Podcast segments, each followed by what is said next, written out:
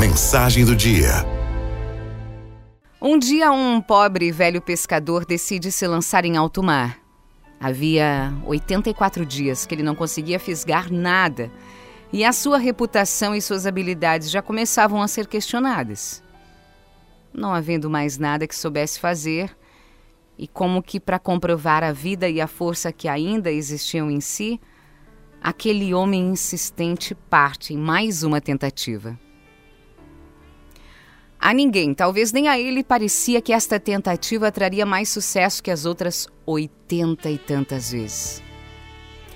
Em um determinado momento, em mar aberto, ele fisga o maior peixe que seus olhos já haviam visto. E este oferece uma resistência brutal. Tem início aí a maior luta da sua vida contra o peixe monstruoso, contra o mar, contra o tempo e contra si mesmo. É esse o enredo do livro O Velho e o Mar, de Ernest Hemingway, que nos dá, além de uma belíssima história, algumas das melhores demonstrações de virtudes que se pode encontrar na literatura, como a humildade e a força nas adversidades. Em muitos momentos da nossa vida, diante da dor, do sofrimento e da frustração, como no caso do velho Santiago, nós tendemos a questionar: Meu Deus, que, que eu fiz para merecer isso?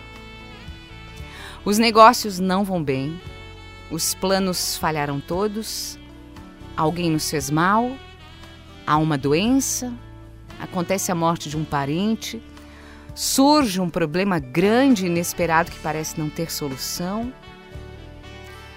Tudo isso pode causar desespero ou revolta e nos empurrar a desistir de tudo, enrolando nossa vida em uma sequência interminável de fracassos que lhe dão a forma da vela daquele velho pescador. Remendada em vários pontos e assim enrolada, parecia a bandeira de uma derrota permanente. Mas é justamente nestes momentos que entram a humildade de aceitar a própria miséria e a fortaleza para resistir, sabendo que o único sofrimento que não acaba é aquele que se vive na eternidade. Pois a derrota autoimposta é a própria destruição. Ela só acontece quando decidimos sucumbir, por falta de força e humildade, à desesperança.